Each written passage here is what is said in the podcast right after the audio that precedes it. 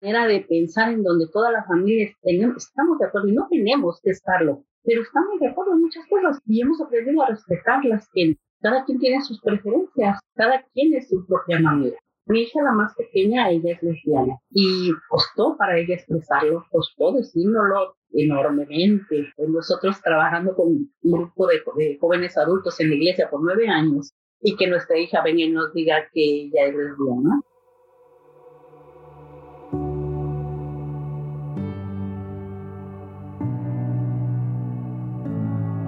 Bienvenidos de nuevo al podcast. En el episodio de hoy hablamos acerca de cómo las creencias culturales que tenemos pueden afectar nuestra crianza, nuestra salud mental y la salud mental de nuestros hijos. Y cómo podemos empezar a cambiar estas creencias limitantes para criar mejores generaciones. Y para esto tenemos de invitada a una navegadora de salud mental llamada Yolanda Estrella, quien ya tiene hijos adultos y hace la reflexión de cómo fue educada ella, cómo educó a sus hijos y cómo está viendo la educación de sus nietos y la diferencia que ella ve en cuanto a salud mental en cada generación. Es posible traer este episodio a ustedes gracias a la disponibilidad de las personas que participan en él, de lo cual me siento súper agradecida y honrada. Muchas veces puede que la calidad de audio no es la mejor, pero la conversación inigualable. Por lo que en este episodio puede que te encuentres con algo de interferencia y de antemano te queremos dar las gracias por tu paciencia. Disfruta el episodio. Hola, hola, buen día familias que nos están escuchando, papás, mamás, cuidadores, em, tíos, tías, eh, les queremos dar la bienvenida una vez más a este podcast mi nombre es Diana, si es la primera vez que estás escuchando este episodio, estoy aquí con mi amiga Kiani, que es co-host de este podcast. Hola. Ahí está. Y bueno, el día de hoy tenemos a una invitada muy especial. Su nombre es Yolanda Estrella González. Yolanda, te queremos dar la bienvenida al podcast. Muchísimas gracias por haber accedido a nuestra invitación. Estamos muy honradas de tenerte aquí. Y por favor, me gustaría que te presentaras con las personas que están escuchando para que pues te conozcan y sepan quién eres. Claro que sí, Diana. Eh, buenos días a las dos. Gracias, gracias por la invitación. Eh, mi nombre es Yolanda Estrella González y como lo, lo, comenté en mi biografía, nací en la Ciudad de México. Eh, llegué aquí a este país a los 34 años, ya con tres hijos.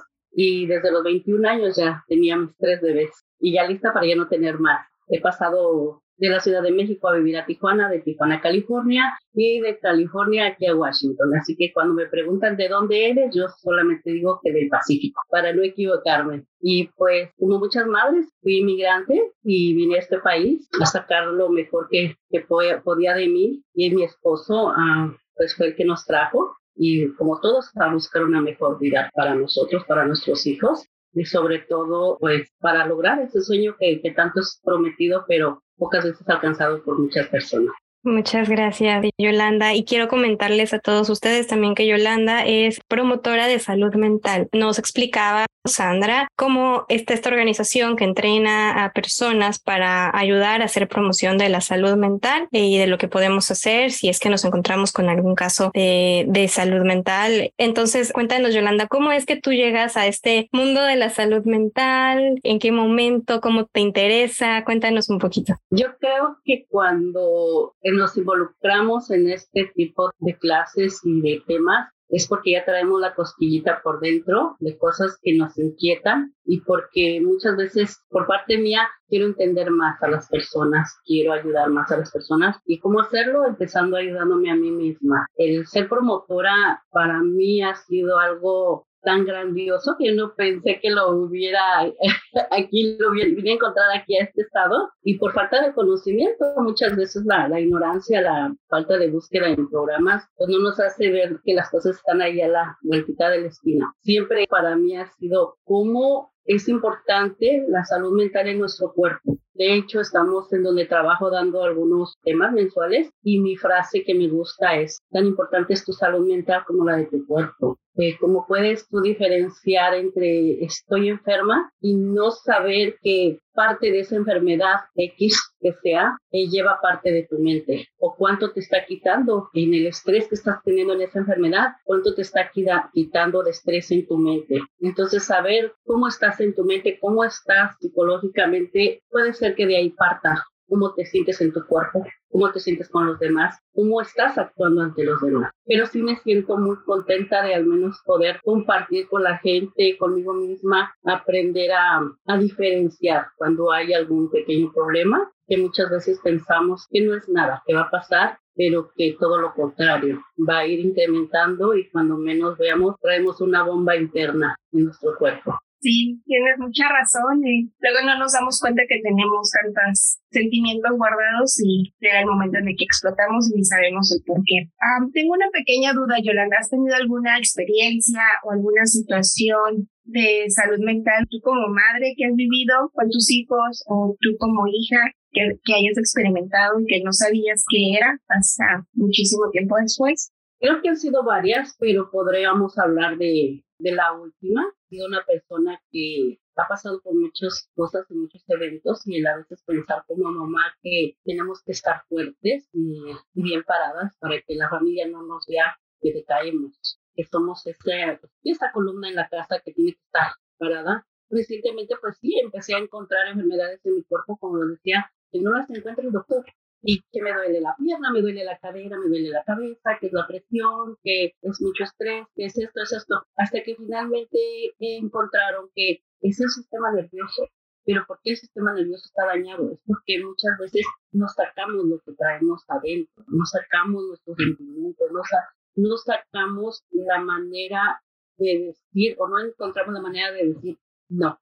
¿Por qué? Porque mentalmente tenemos una cultura en donde como madre mexicana tenemos que estar bien, no nos podemos dar el privilegio de, enfermarnos, de cansarnos, de no ir a, cumplir con todas las obligaciones, porque somos las mamás y somos las que vamos a poner el ejemplo. Y más cuando ya tienes hijos casados y quieres que esos hijos casados vean el ejemplo fuerte en ti y sigan este ejemplo con sus hijos. Mal, o sea, ahí es donde me doy cuenta que mentalmente yo me estaba dañando porque yo me estoy poniendo en la cabeza que todo tengo que decir que sí, que en todos lados tengo que estar presente, cómo me está afectando en mi propio cuerpo, porque es tan sencillo decir, hoy no puedo, hoy me tomo el día, hoy me toca descansar.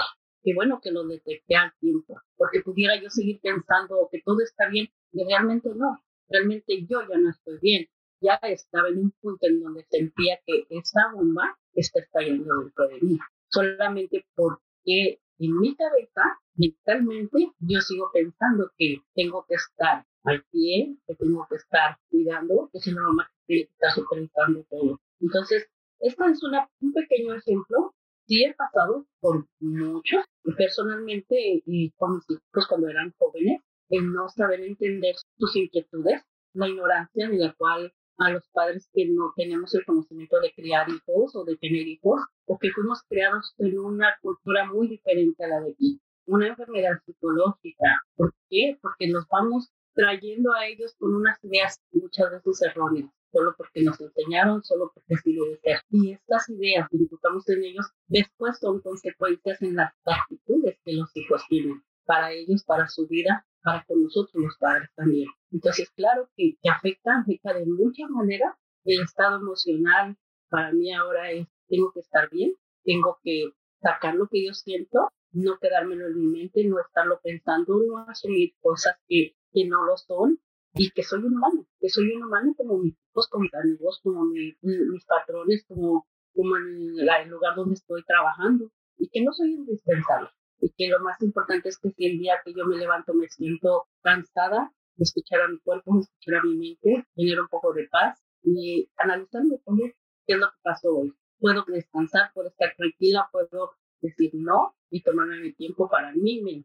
Como mamás, el querer ser los pilares, el querer estar bien, porque sientes que si no estás bien todo se derrumba y, y emocionalmente también, bueno, a mí me ha pasado, ¿no? Que sientes que emocionalmente también todo se derrumba. Si tú estás eh, lidiando con algo que de repente no estás al full, de repente también empiezas a tener como más problemas con tus hijos, de repente tu pareja también se saca de onda y entonces como que sientes que todo se cae y que tienes que, tienes esta presión, ¿no? De tener que estar como sosteniendo y es súper desgastante, súper, súper desgastante, te entendí perfecto y una de las cosas que más me impactó cuando estábamos estudiando eh, esto de salud mental fue eso, ¿no? La correlación que tiene las, eh, la salud mental o la salud emocional con tu cuerpo. O sea, dónde acumulas el estrés, dónde acumulas la emoción y eso es lo que eventualmente te podría llegar a causar un dolor, una enfermedad, cualquier cosa, ¿no? Entonces, sí, a mí me resonó muchísimo esto que dijiste y también la importancia de pausar un momento y decir, a ver, no todo depende de mí, aunque cueste tanto trabajo. Es muy fácil decirlo y muy difícil hacerlo, ¿no? Es que peleas con tu, con tu cultura y con tu otro yo en sentido de responsabilidad. Lo que te has enseñado a ti misma. Somos a veces tan, tan fuertes con nosotras mismas, nos castigamos, nos regañamos y personalmente yo, hay algo que para mí a veces he preguntado si a toda la gente les pasa lo mismo, pero en mi cabeza está algo como, tienes que hacer esto y esto y esto y esto. Y si yo no lo termino, no me puedo ir a la cama pensando por lo que yo no terminé. Y a veces yo misma me digo, no pasa nada. Yo a mis clientes, a los participantes donde yo trabajo, eh, les he dicho, ¿cuándo? Díganme cuándo se ha hecho un evento en donde van a darle el gran trofeo a la mamá que tuvo la casa más limpia esta semana. No lo hay.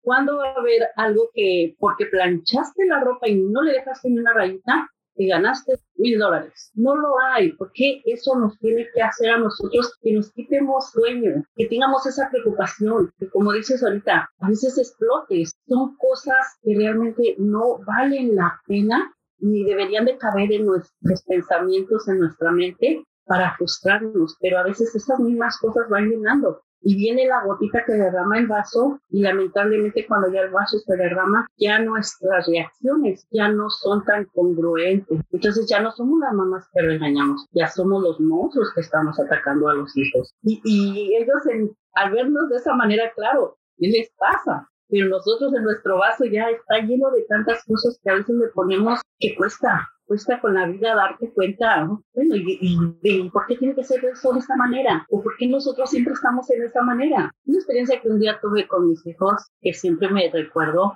eh, pues yo limpiaba casas en California, lo puse en mi biografía, pues vengo de una familia muy pobre, mis papás, yo no tenía mucho conocimiento, mi escuela fue básica, de hecho me sacó mi papá de la escuela porque no me podía pagar mi secundaria, entonces, pues toca, ¿verdad? Toca aprender ya cuando uno está grande, y a la escuela cuando uno está grande y, mi vida está al revés, porque yo a los 21 años ya tenía hijos, fue hace cuatro años, estudié un certificado de, en el colegio de Edmond, de un programa para, para ayudar a las familias y es un certificado y me recibí con toda todos los estudiantes de Edmond y me dio un orgullo para mí. Algún día te voy a compartir la foto, ser la única hispana y con el pelo rojo volteando la cámara con todos los muchachos alrededor. Para mí fue un logro muy positivo y podemos decir que mentalmente ese logro llenó mi vida, porque culminé algo que no pude haber culminado por mis papás, por la vida, por lo que sea. Que ya ahora con la salud mental empiezo a ver, yo no puedo culpar a nadie y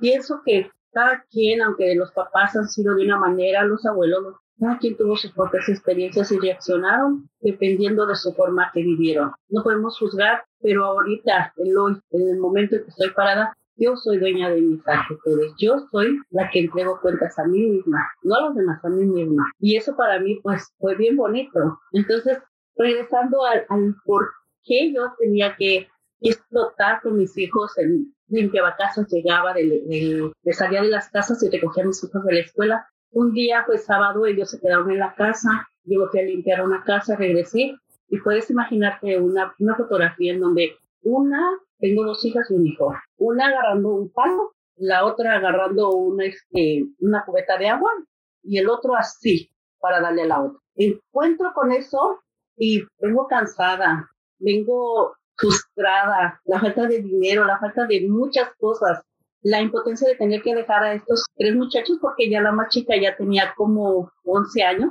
los otros ya mucho más grandes, 17, por ahí así.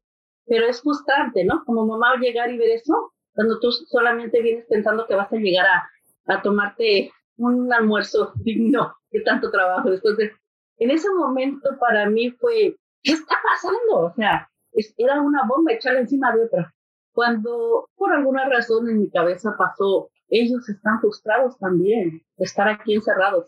Es sábado, tienen la escuela toda la semana, están cansados. Recuerdo que solamente los miré y les dije, deje lo que están haciendo. Pero es que ella me dijo, pero es que me iba a pegar, pero yo le iba a echar el agua, pero porque es que dijo que nos iba a pegar y si con agua lo podemos aplacar y que dejen todo lo que están haciendo, pónganse sus zapatitos y vámonos. Los llevé a comer una hamburguesa. Sentada con ellos ya les dije, ahora sí, quiero pelear, quiero que me digas tu parte, quiero que me digas tu parte, quiero que... Cambió todo, todo, toda la estructura y no siempre estamos preparados. A veces, qué bueno que nos toca esa luz, pero ¿por qué esperar a que esa luz de reacción nos llegue cuando hay tantas oportunidades con estas clases? De cómo tomar respiración, cómo tomar tu tiempo, cómo alejarte, cómo correr antes de golpear, cómo expresar tus emociones a tiempo. Entonces, no hay necesidad, porque una cosa pudo haber sido la diferencia, una cosa muy mínima, y estas diferencias han a veces desencadenado en cosas tan peligrosas, en cosas que han terminado en niños en el hospital, papás en la cárcel o niños separados. ¿Por qué? Por la reacción que tienen los padres o las reacciones que toman los hijos cuando no se les puede hablar de salud mental, de cómo saquen su, su estrés, de cómo puedan contarnos las cosas que les están molestando. Cuando ya ahora los veo ya tan grandes y tienen a sus niños, ya nos reímos, ¿no? Porque nos recordamos de ese bebé bueno, tenías el agua ahí, pues en Tijuana, en Tijuana cuando los perros se echaban a pelear, ellos crecieron en Tijuana, nosotros sacábamos cuetas de agua y les aventábamos el agua. La niña la más chiquita, por eso tenía la cueta de agua. y si ellos están peleando, hay que echarles agua. para ahora es una risa, ¿no? ya están adultos, ya están casados, pero es a dónde te lleva las cosas que haces cuando mentalmente no estás capacitado o vas viendo a tu familia con una venda en los ojos. Y, pues para mí digo, qué bueno, he tomado decisiones aún sin, tener tanto conocimiento, pero para mí qué mejor que hoy que están estos cursos, estas clases, que más gente las tome, porque yo no quiero que mucha gente tome esos riesgos o que todas las, las equivocaciones que por la falta de, de información o por la ignorancia tomamos las personas que ahora en nuestras manos están contribuir un poquito a ese conocimiento, que no lo vamos a hacer. O sea, ya no es el, que nos lo pidan. Creo yo que es nuestra obligación. Automáticamente cuando tú sabes algo más y puedes apoyar algo más, es parte de la obligación de uno compartir eso. Es parte de que tú ves al de al lado y, y pues a veces te dirá, pues no te pregunté, pero con amabilidad puedes sugerir ciertas cosas. Qué padre anécdota, la verdad, ¿no? Como dices, cuando lo ves en retrospectiva, dices, qué cosa tan divertida y, lo pasamos y lo sobrevivimos y lo sobrellevamos y aprendimos y todo. Y, o sea, a lo mejor cuando lo estabas viviendo eh, no era divertido, pero a la larga se convierte en una, en una anécdota bonita. Porque tal vez tuvimos la, la, la reacción, ¿no? De actuar al positivo, porque tal vez esta fuera otra historia, ¿no? Tal vez pude haber llegado, pude haberlos maltratado, pude... ¿Y qué hacemos con esto? Y creando más dolor en sus corazones. De por sí, de por sí la, la juventud es terrible para ellos. Yo siempre comparo la, la juventud con la vejez. Cuando a las personas no me ha dado completo la menopausia y yo estoy ansiosa y, y, con miedo y qué bueno, qué bueno que ahorita ya tengo estas clases, ya sé que algunas cosas van a estar en mi cabeza y hay otras cosas pueden ser que estén en mi cuerpo, pero sí lo comparo mucho la juventud con la, con la vejez, cuando llega uno a, a mayor, es las hormonas, el cambio, el pasar de un ciclo de tu vida a otro, lo que piensas que ya no puedes hacer y lo que vas a poder hacer, el miedo a enfrentarte, Tuvimos unas clases también trabajando con promotoras de Strain Family, donde detectas cómo tú puedes pensar como un papá. Pensar que va, el niño va a captar las cosas como tú las captas. Es imposible, o sea, es totalmente erróneo. Para que tú puedas empezar a ayudar al niño a que empiece a comprender lo que tú quieres que comprenda, es bajar al nivel del niño en palabras, en estatura, en mirarlo a los ojos y plantearle las cosas de una manera que para él sean entendibles. Entonces, cuando ellos están en la juventud, es terrible. Para nosotros, yo pasé por la juventud y fue terrible. Querer ser más grande, pero no querer ser niña. Pasar de, que ya me trataran como una niña a que me quisieran tratar como una muchacha, que ya me trataran como una mujer. De hecho, cuando la primera vez que te dicen señora, no lo puedes creer. Oiga, señora. Entonces, es lo mismo para las personas adultas, ¿no? Ya no te puedes mover igual, ya te van a dar un trato especial y cuando uno está joven dices, ay, pues cuando ya estoy viejito vamos a descansar o ya voy a... Pero no, yo antes veía a los viejitos caminar, yo decía, ¿por qué caminar tanto? Si es que ellos ya pudieran estar sentados en su casa. Ahora que yo ya tengo 53 años y que ya los huesos de repente, tengo que caminar. Porque ahora entiendo por qué, porque si te quedan sentaditos, te van a quedar tiesos. Entonces, volvemos a lo mismo, es ir preparando nuestra mente cada etapa. Salud mental tiene que estar con nosotros como el agua que tomamos todo el día. Así. Y pues toca, toca aprenderlo, toca asimilarlo, toca quitar las barreras, pero ahora es parte de nosotros empezar a hacerlo. Claro, no vamos a cambiar al mundo, pero sí podemos ser parte de ese granito de arena es el pastel que estamos disfrutando en este país ahorita en este momento con tantas promotoras, con tanta información, con tantas cosas a la mano, que yo cuando tenía 21 años yo hubiera querido tener un teléfono y decir, le salieron estos granitos a mi niño, ¿cómo le hago? y no tener que tomar el camión y ir con cuatro o cinco maletas al hospital a formarme a ver si me querían atender. O sea, no lo tomas a hoy como una prevención, como una pastilla de prevención, pero al rato, pues, pagar la cuenta de un hospital. Sí, exacto. Y al mismo tiempo es todo un cambio de paradigma, ¿no? Es un cambio de mentalidad y muchas veces muchos de nosotros tenemos a veces como resistencia a ese cambio, ¿no? Porque hemos crecido con un, un pensamiento colectivo por tantos años y luego de repente llega alguien y me dice que que hay otra manera de hacerlo y pero esa manera va en contra de lo que ya me enseñaron, entonces toca ir romper. Me gustó mucho eso que, que dices de, o sea, de la importancia de las emociones, ¿no? Ahora que estoy eh, dando los cursos de disciplina positiva, hay un, hay un día que nos enfocamos en emociones y a mí me gusta mucho porque cuando a mí me enseñan, cuando hace muchos años no tantos años, pero hace unos años. Cuando a mí me enseñan em, cómo funciona el cerebro del niño, el cerebro de las personas en general, pero fisiológicamente, cómo es que funciona, y yo lo entiendo, te da el cambio, es el giro que yo necesitaba, ¿no? Porque digo, ah, ok, entonces no está haciendo esto por todo el bonche de cosas que me han enseñado, está haciendo esto porque hay una necesidad que cubrir, porque se siente de tal manera, porque piensa tal cosa y entonces, ah, ok, ok, ok. Y si encuentro eso, pues entonces puedo encontrar una manera de ayudar. Y también a ti te da como calma. Entonces, el saber esta información de que muchas veces hay información que a lo mejor no te va a entrar como la primera, pero si tienes esta curiosidad como de indagar y de encontrarle el sentido, puede ser súper benéfico para tu vida. Exacto. Fíjate que yo muchas cosas yo las veo como cultural, también la necesidad de los padres que trabajan, la, la necesidad económica, eh, no tienen tiempo para estar con ellos, el 50% están con ellos, muchas veces es el 30% y el otro 70% se lo repiten entre la escuela y el cuidado de niños pero no importa porque al final del día puedes dar calidad y no cantidad. Y cuando das el amor de verdad, lo demuestras y lo demuestras con calidad. Entonces, aunque sea un 30% que tú estás con ellos, puedes aprovechar al máximo. También muchas veces es dejadez, muchas veces es miedo a compromiso, muchas veces es que está más suave el juicio, está más suave la novela, está más suave y pues, ¿cómo me voy a ir a sentar ahí? Pues falta de interés. Algunas veces es falta de interés. Pero bueno, dicen Roma no se hizo en un día y hay que seguir tocando, tocando puerta, porque si no toca, si no abre la puerta la mamá, alguno de los hijos ya va a abrir porque está viendo. Algo que a mí me, me toca ver de primera mano y cuando estábamos hablando con los jóvenes en el programa de Ser Families me gusta siempre comentarles, en nuestros hijos tienen una tercera cultura. Nosotros pensamos que venimos a este país, venimos con una cultura. Aquí adoptamos otra cultura, pero a ellos ya les toca la tercera y no nos damos cuenta. ¿Por qué? Porque ellos llegan a la casa y tienen una manera de vivir. Se van a su escuela o a sus actividades y tienen otra manera muy diferente de vivir. Pero ¿qué les queda a ellos? Vivir una tercera en donde tienen que tener a los papás contentos, a los maestros contentos, ¿Qué hay de ellos? ¿Quién está pensando en la cultura que ellos realmente tienen? Porque por un lado nos sentimos orgullosos de que hablan español. Como papá, yo me siento orgulloso. Oh, qué bueno. Y sí, hay que, estar orgullosos por eso, porque tienen más oportunidades. Yo lo veo con mis hijos, tienen, gracias a Dios, un buen trabajo los tres, porque son bilingües. Pero cuando yo me paré a pensar qué está pasando por la vida de mi hijo en el momento en donde en la escuela los obligan de una manera, en la casa los obligan de otra manera, y ellos apenas están teniendo tiempo para arreglar su propia manera, para relacionarse en su propio ambiente, con sus propios amigos.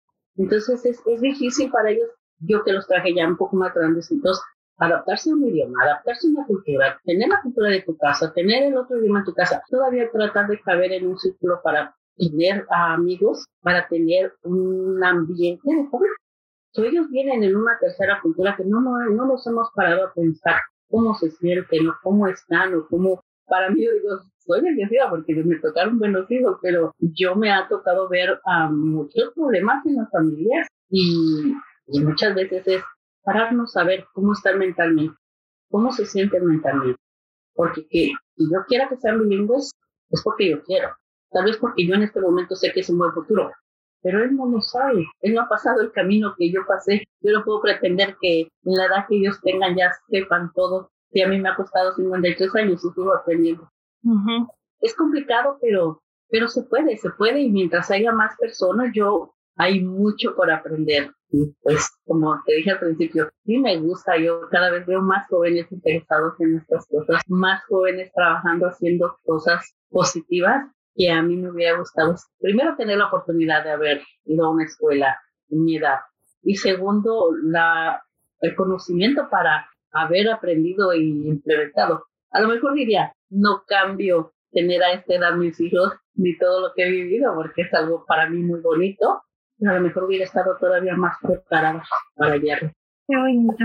Tenías mucha razón. Quería como retomar esta parte de como mexicanas, venimos pues de, un país que todavía tiene las ideas arraigadas de antaños y de generaciones. Y vuelvo a repetir como la vez pasada, de que ahorita creo que yo, creo que nosotras somos una de las pioneras en estar rompiendo traumas generacionales al estar criando nuevas generaciones de diferentes maneras que a nosotros nos criaron y al hacer validar los sentimientos de un niño, al escucharlos, me ha cambiado muchísimo a mí y tanto como la comunicación con mis hijos, demasiado. Y a pesar de que están chiquitos, mi hija puede llegar y me dice, mamá, estoy triste. O me ve y me pregunta, ¿estás triste? Y yo, no, así es mi cara. Estoy como que así de, ya después como que reacciono y digo, no, mi amor, estoy bien. Ya, o sea, esa parte, esa comunicación de, ¿estás enojada? ¿Cómo te sientes? ¿Estás feliz? Es bonito tener esa conversación de, wow, está ella validando sus sentimientos, está validando mis sentimientos y eso es como recíproco, sea, es un, círculo, un círculo bonito, ¿no? No, pero fíjate, aparte qué bonito que tocas eso porque aparte es el que lo estás enseñando a que lo exprese, a no tener miedo de expresarlo, porque a veces en mi edad, en mi generación, era miedo de expresarte, o sea, tú no te podías expresar, que, ah, que yo le voy a poder decir a mí, el día que yo le dije, necesito los libros para la escuela. Apenas iba a entrar a la secundaria. Había entrado, tenía como tres meses en la secundaria. Me pidieron los libros y el uniforme. Y yo recuerdo que dije a mi papá, necesito libros y necesito el uniforme. De ahí me paró, o sea, de ahí me dijo, no lo necesitas, tú te vas a quedar para criar hijos y tú no necesitas eso porque no hay dinero. Yo lo vi con una cerveza en la mano. Mm. Mi contestación lógica de una persona. Pero ¿cómo le alcanzó para su cerveza? Yo nunca podía haber sido irónica, porque ¿de dónde me lo iban a poder a mí permitir eso en esos tiempos, en esa cultura? Pero en mi cabeza fue como, pues mi libro a lo mejor puede costar lo que costaba su cerveza, ¿no? Entonces fue mi contestación, pero ¿cómo si le alcanzo para su cerveza? No lo hubiera dicho, o sea, no te puedes imaginar cómo me fue.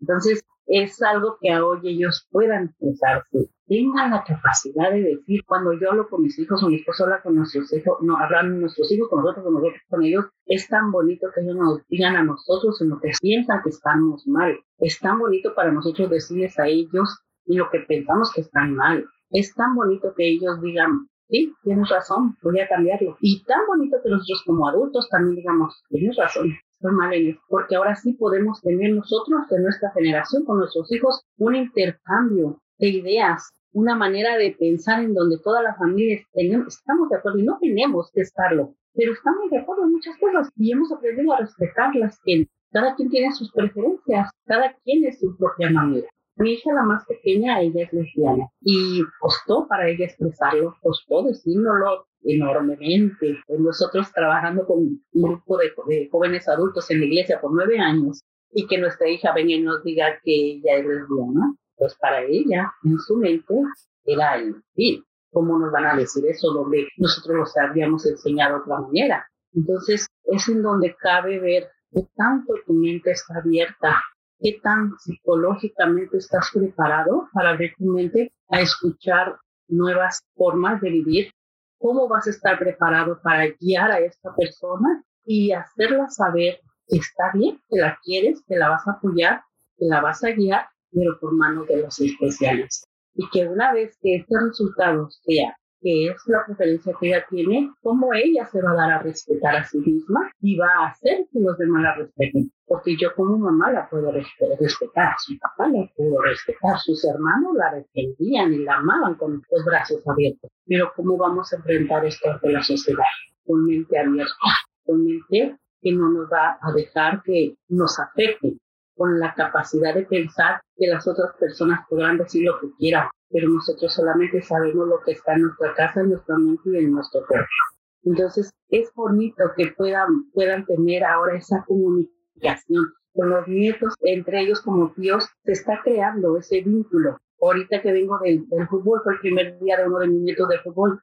Para todos es pesado de dejar el trabajo, pero tenemos que hacer esta excepción porque el nieto manda mensaje para todos. Oye, es mi juego, mi primer juego, me gustaría ¿Cómo le hicimos? No sé, pero todos estamos ahí, aunque sea para echarle la porra, aunque creo que jugó como 10 minutos y luego lo sacaron porque se cayó, pero no importa. Mentalmente él ya se fue con la idea de que lo llamó cuando nos lo necesitó y estuvieron cuando lo necesitaron y le aplaudimos cuando él se lo, se lo ganó. No porque no le vamos a aplaudir cuando no lo gane, pero esa es la satisfacción que como niños se llevan y no todos los traumas que como papás a veces ponemos en los hijos ay, pues yo aprendí trabajando y así, la escuela es otra cosa, o, o en mis tiempos no se hacía esto y ponte a hacer otra cosa, ponte a hacer la tarea, ponte, son cosas que cuando tomamos la ayuda psicológica empezamos a entender que hay un mundo allá afuera y no este mundo que lo llenaron de muchas veces la cultura que nos pusieron no era porque fuera verdad, sino porque fue usada, para mí, en mi perspectiva, para conveniencia de controlarlos. Pero en ese control controlaron muchas emociones y mucho, mucha falta de desarrollo que ahora está, está viendo. Que las personas que pudiéramos tal vez a lo mejor tener un mejor futuro, no lo tuvimos porque culturalmente no estábamos capacitados. Quiero retomar y, y condensar lo que las dos dijeron, porque el hecho de que ahora, el día de hoy, los hijos, los niños, independientemente de la edad que tengan, tengan esa confianza de expresar sus sentimientos, automáticamente hace que no tengan que reprimir sus sentimientos que no tengan que callar sus sentimientos, que es muchas veces lo que nosotros aprendimos a hacer. No estés triste, no estés enojada, contenta todo el tiempo, eh, no te sientas así. O sea, entonces es como batallar e ir en contra de lo que tú sientes y para cuando quieres sacarlo, ya no sabes cómo hacer, ¿no? Y tienes que aprenderlo. Y no sé, no quiere decir que no puedes aprenderlo, claro que puedes aprenderlo, pero como tú dices, ¿no? O sea, ya hay un, un proceso de terapia, un proceso de que tú tienes que enfrentarte contigo mismo, pero ellos que lo están aprendiendo desde ahorita y que de ninguna manera significa que tienen más control, que te van a voltear, no sé qué, nada de eso, simplemente ellos están expresando lo que sienten y tú les estás permitiendo que lo sientan, porque muchas veces tienen razón, ¿no? Y a lo mejor a veces es cuestión de tragarnos nuestro ego y decir, ah, sí, tienes tres años y tienes toda la razón. Ya, es que pienso como para mí, las reglas se aplican para todos. Yo no puedo estar fumando en mi casa diciéndole a mi hijo, no puedes fumar.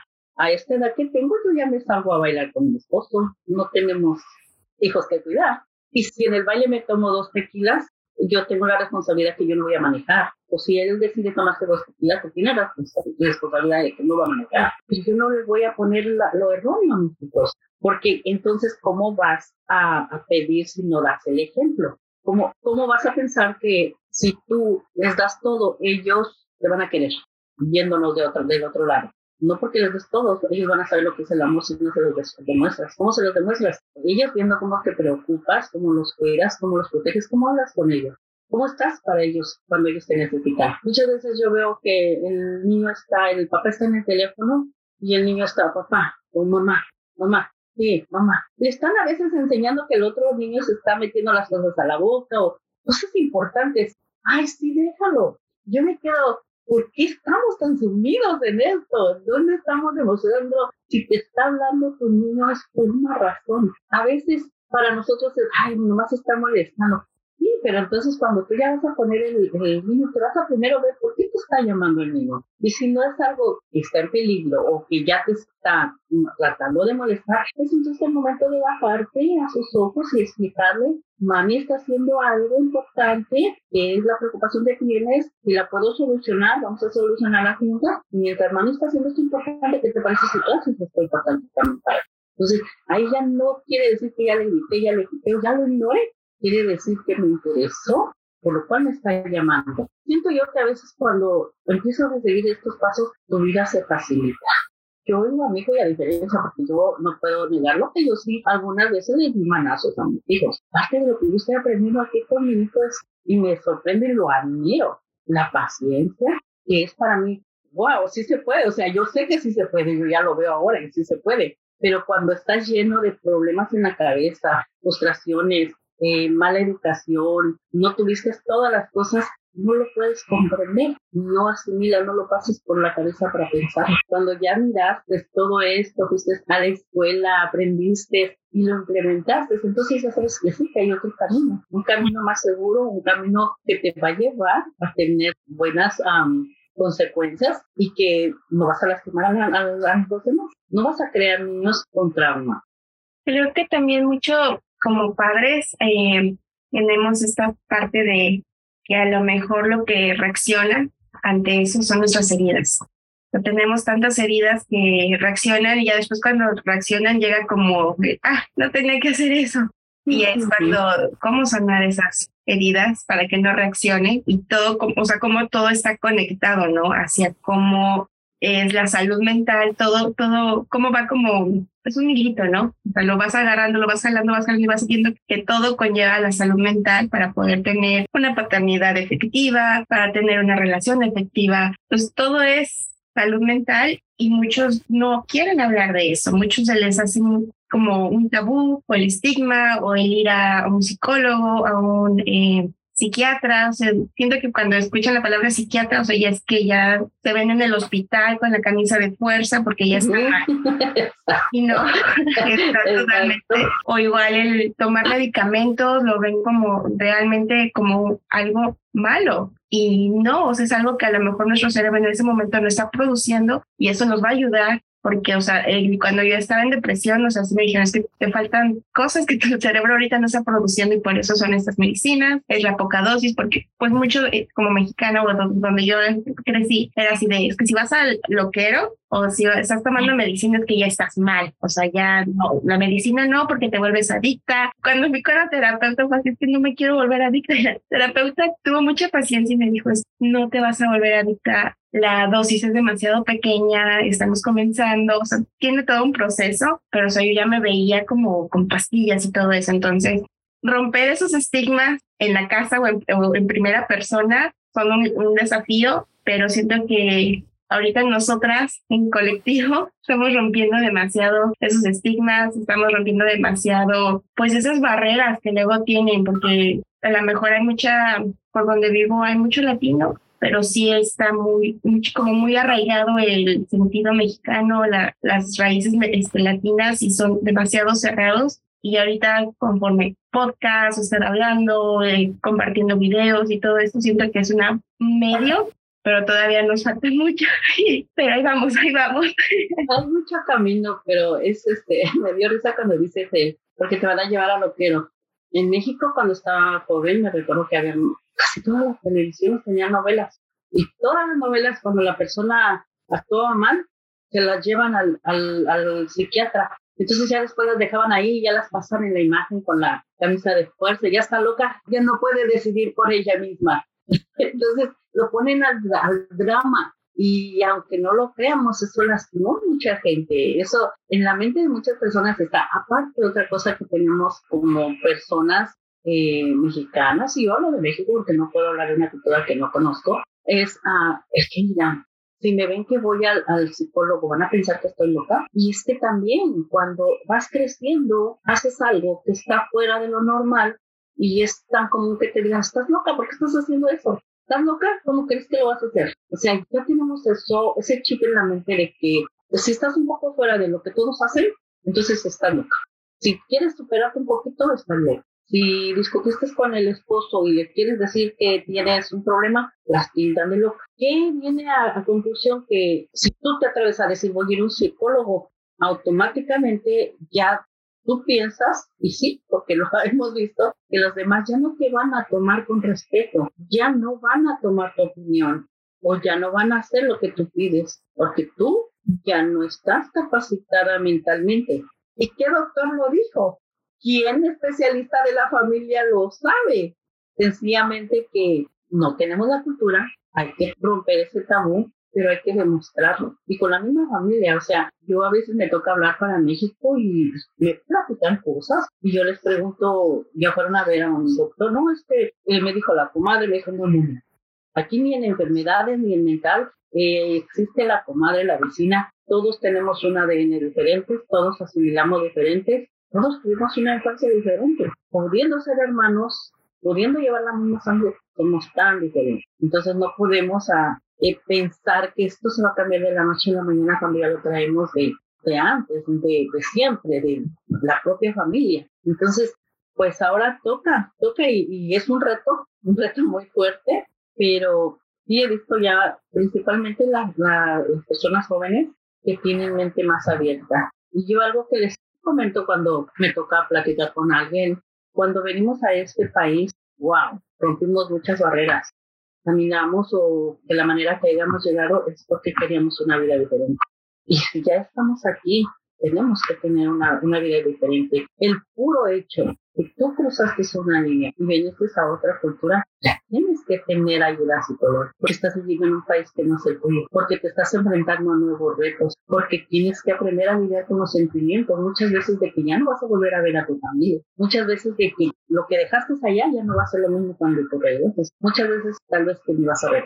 A veces la, la realidad es cruda, pero es la realidad. Y tenemos que hablarlo pues ahora sí sin, sin tapujos, como, como es la verdad, porque Exactamente por eso a veces está la ignorancia, tanto como la gente que toma beneficio de la ignorancia, tanto como la gente que lo oculta para que no lastima, pero lastiman más tratando de, evitar esto. Como dijiste ahorita, una pastilla, no va a dar un medicamento cuando ya coherentemente no estás asimilando las cosas de una manera que ante los demás está normal. La pastilla lo, único que va a hacer es que tú puedas ver tu propia realidad. En cualquier tú puedes tener la oportunidad de ver esa realidad uno o dos días, te va a caer en el 20 de decir, oh no, es que yo estaba aquí, aquí, en un cierto periodo, tienes el medicamento y no es como antes decían, es que es de por vida. Entonces ya en tu cabeza te imaginas que vas a vivir 80 años y luego si no encuentras esa pastilla, te vas a aventar al precipicio. Pero toca educarse, toca que sigamos educándonos. Qué real lo que acabas de decir y me ha encantado, me ha encantado porque en verdad que yo nunca había pensado ni en las novelas, me creerás, o sea, pero sí es cierto, o sea, lo exageran demasiado, es como te va loquero y ya los ves amarrados aquí. O sea, literalmente. ¿Te imaginas tú que no te van a ver ni tus hijos, que te van a abandonar, que tu esposo, lo que pasa, no, no, nomás lo que pase la Sí, entonces, o sea, no, realmente gente no es así y es súper importante y a mí me gusta mucho como siempre hablarte, como vamos a terapia y es normal ir a terapia y tanta gente va a terapia porque hay que normalizar el ir a terapia. No necesitas, yo tenía un amigo psicólogo que decía, cualquier persona debería ir al psicólogo en una rutina, como, como hábito. Le haces más los psicólogos, tenemos que ir a psicólogos, eh, porque mm, siempre es bueno, o sea, como todo mundo veamos o no veamos, y queramos o no queramos, todos tenemos cosas que trabajar. Y si no es cosas como, no es un trauma, es como demasiado eh, como fuertes, pero sí, o sea, como cosas del día a día, si quieres ser una mejor persona, o sea, siempre hay alguien, como dicen, ¿no? Tiene otra perspectiva, puede ver desde fuera lo que está pasando y hacerte notar, ¿no? O sea, ayudarte a trabajar eso. Entonces, me ha encantado. Fíjate que, disculpa que te interrumpa, en ese punto que dijiste es tan importante. Todo el mundo tenemos algo en que trabajar hay mucho que día a día trabajar. A veces son eventos pequeños, pero a veces son eventos que te marcan y tú no te has dado cuenta. O palabras que alguien te ha dicho que te lastimaron, pero tú no pensabas que te lastimaron. Pero cuando ya viene otro evento donde dices, caray, ¿por qué pasó esto? Entonces sí, Sí, porque luego hay cosas que en el día a día, ¿no? Tu pareja, tus hijos, tus padres pueden decirte una frase, con una frase, con una palabra que te digan en el momento indicado, de la manera indicada, ya te duele y ya estás tres años después pensando en lo que, en lo que te dijo, ¿no? Yolanda, ya para terminar nuestra plática, em, si tuvieras algún mensaje final que compartir con la gente que nos está escuchando, ¿cuál sería? Pues sería no tengan miedo. El buscar ayuda mental solamente nos va a ayudar a ser mejores personas para nosotros mismos, para encontrarnos con nosotros mismos y para poder vivir feliz con los seres que amamos. Que podemos darle felicidad a los seres que amamos si es que los amamos, debemos excepcionarnos, estamos bien mentalmente y de nuestra salud y apoyarnos a ellos también para que ellos vean nuestro ejemplo. nosotros eh, estamos haciendo mensualmente la charla de salud mental y el punto es ayudar a las familias a que vayan de muy bajos ingresos y paguen solamente 20 dólares por una consulta. Entonces, ¿qué es esto? A veces te los gastas en otra cosa. Te los gastas muchas veces en un barrio, te los gastas en algo y ni al caso. Pero esto va más allá, es una prevención de cómo vas a querer tu futuro desde ahorita te empiezas a preocupar Muchas, muchas gracias, Yolanda. Em, oye, ahorita que comentas esto de lo de los cursos que dan, eh, quisiera preguntarte, ¿esos cursos son abiertos a la comunidad o es como, o sea, como, son virtuales? No, ya los empezamos. Nosotros trabajamos a la par con CIMA. Tenemos nuestra consejera mental, ella es Luisa, ella trabaja con CIMA en el Behavioral Health Department. Entonces ella nos hace el favor de apoyarnos en Familias Unidas una vez al mes y va y da una charla. Entonces estamos, gracias a las clases de ustedes, ya teníamos nosotros antes la visita de ella para la gente que nosotros servimos, que pudieran tener a la mano cuando, cuando veíamos que necesitaban, nos prestaban la necesidad. Pero ahora ya estamos tratando de implementarlo una vez al mes una charla. Ahorita el mes pasado fue eh, cómo afecta en tu cultura eh, no tener la salud mental, los este, tabús que hay y todo. Esta, este mes va a ser cómo está afectando tu salud. Entonces vamos a ir paso a paso, una vez al mes, está abierto totalmente a todas las personas que quieran llegar y pues ahorita en persona, si hay cierta cantidad, las tenemos en un área adentro con el debido cuidado del COVID, mascarillas, sanitizer, pero si ya hay de, de 10 personas para arriba, entonces ya estamos al aire libre, en la privacidad, pero al aire libre, tenemos que tomar todas las medidas de prevención. Perfecto. Si te preguntaba porque a lo mejor eh, si esto es abierto a la comunidad, podríamos dejar a lo mejor el enlace de esto para que la gente se inscriba en las notas del episodio, para que si alguien escucha, está por la zona o de repente para que puedan buscar información si es que les interesa. A lo mejor mandar el link, es abierto, pueden llegar. En esos talleres se habla en general de salud mental, pero las personas que en su momento piensan, oh, yo quiero, entonces ellos ya, si tienen la aseguranza, entran a CIMAR y si no la tienen, entran al cupón de descuento para hacer de bajos ingresos y poder pagar menos, 20 dólares nada más. Yo te voy a poner el link para mandar el link para que tú puedas compartirlo con las personas que están siguiendo este programa. Valioso programa de verdad, porque nos ayuda a crecer todos los días. Muy bonita la labor que ustedes están haciendo. Muchas gracias. Y gracias a ti por ahora ser parte de este proyecto, por ayudarnos a crearlo también tú y pues por todo el tiempo. Nosotros sabemos que es una hora, pues ya es noche, entonces no sé si estés cansada, pero probablemente después de un día laboral y después el partido de tu nieto, pero muchísimas gracias por hacerte el tiempo y venir a platicar con nosotras para dejarle a todas estas familias que nos escuchan pues esta valiosa información. Gracias por Muchas gracias, verdad es un placer siempre escucharlas y ver puntos ciegos que a lo mejor estaban ahí, no nos habíamos dado cuenta y tú nos lo dijiste. Y gracias a ustedes también, eh, les deseamos que tengan una increíble semana y pues nos seguimos escuchando con toda la programación que este podcast tiene.